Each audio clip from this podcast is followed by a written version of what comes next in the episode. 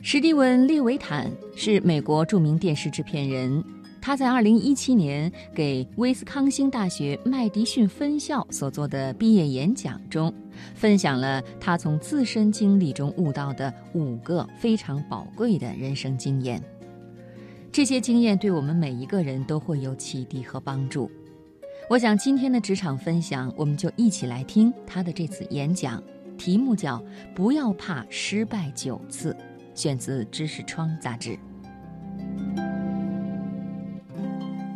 作为毕业典礼的演讲者，我本来是打算给你们讲一些大道理，比如追寻你的梦想、做你自己等等，但我放弃了，因为我不知道你们的梦想是什么，所以我还是给你们讲一讲我自己学到的五个人生经验吧。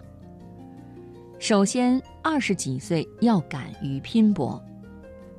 在你没有生活负担的时候，在你收入微薄的时候，在你仍然啃老的时候，你就应该出去寻找机会了。大学毕业后，我找的第一份工作是在麦迪逊市当一名电视新闻播音员。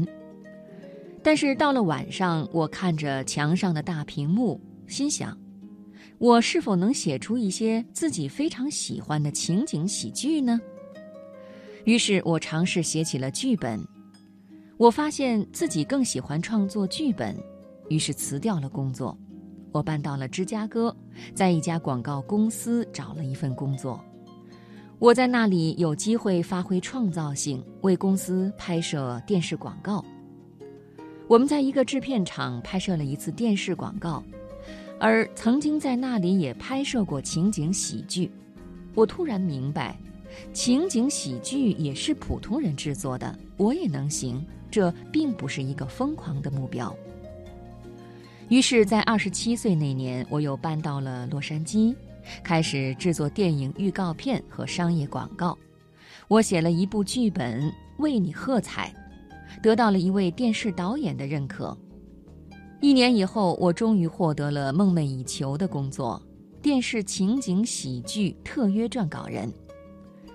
我在七年的时间里换了四份工作，因为我不喜欢永远躲藏在避风港，更是因为我患有严重的成年多动症。我第二个人生经验就是自定义成功或失败。在我刚开始写作的时候，一位朋友给我讲了一个故事。在他创作的一个剧本中，两个主角经常互唱对台戏。节目主管说：“你应该让这两个角色的关系好一些，会显得更可爱。”他回答：“不，他们的矛盾才是这个节目的重点。”但是主管仍然坚持，于是他顺从了。节目播出后，主管又说。哎呀，太平淡了。他说：“这可是你让我修改的呀。”主管回答：“你不应该听我的。”我刚开始创作剧本的时候也很年轻，主管最可能刷下的就是我的剧本。但是我的脑子中的故事不断的涌现。我尊重别人，但我感觉成熟的时候，坚持了自己的创作思路，没有让别人左右我。你认为对的时候，你的作品就是最好的。第三是不要怕失败九次。从2000年到2008年，我的事业不是很顺。第一次创作成功后，我的作品接连八次，要么只播一季就被主管砍掉，要么只能充当候补。说实话，那个时候我厌倦了失败。我给一位老朋友打去电话，我们决定合写一个剧本，但这次又失败了。后来我们俩坐下来聊起了各自的生活趣事。我在家里呢是一个很酷的爸爸，但两个女儿觉得我一点都不酷。朋友的儿子是个捣蛋鬼，让他有一点恼火。我们还有一些做事大大咧咧的朋友，与电视节目中的形象不一样。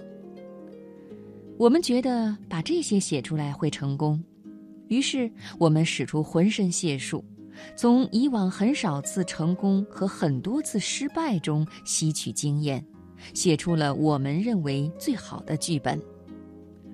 然后我们对大约一千四百名演员进行了面试。电视台总裁说他不想要我们挑选的演员演费尔邓飞，但我们坚持了自己的选择。这部作品终于成功了。我作为电视剧《摩登家庭》的联合制片人，参加了艾美奖的颁奖典礼。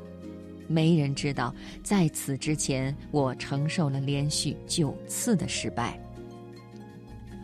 第四个要分享给大家的经验就是临危不乱。几年前，我和一个人被困在了电梯里，当时大楼里没有别人。我正准备参加一个会议，快要迟到了，很着急，而且待在狭小的空间里让我感觉很难受。我们打电话求救，但至少一两个小时以后才能来人。我使劲敲打着被卡住的电梯门，结果用力过大，灯灭了，电梯里一团漆黑。另外一个人想着办法，而我在其余的四十分钟里骂着自己倒霉。为什么偏偏这个时候我被困在电梯里？突然，电梯门开了，我们见到了阳光。原来，电梯恢复了工作，它缓缓地把我们送到了地面。走出电梯时，那个人看了我一眼，说：“你太愚蠢了。”他说的没错。我要告诉你们的是，无论如何黑暗，前面的门总会打开。阳光总会回来，留在你记忆里的是你面临困境时的所作所为。最后，我分享给朋友们的是：做自己喜欢的事，会更好的发挥潜力。我从小就是一个让老师头疼的学生。上高中的时候，一位老师给我写的评语是这样的：如果史蒂文愿意努力，他可以成为优等生。但他不喜欢西班牙语，为此付出的努力少之又少。老师说的是事实。工作后，我发现，如果我对一项任务没有兴趣，我拿出的作品就会像高中时西班牙语成绩单那样惨。但是，因为我喜欢现在的工作，我高兴地尽全力完成，充分发挥了我的潜能。我知道不是所有人都能获得理想的工作，但是你也许仍然有机会发挥你的潜能。我祝你们快乐自信的生活，但是成就感来自你们的辛苦努力，所以不要靠在椅子上等待幸运来敲门，而要自己创造幸福。每天多干几个小时，学习新技能，寻找新的机遇。结交你仰慕已久的朋友，超越你对自己画出的界限，做一个全新的你，充分发挥你的潜能吧。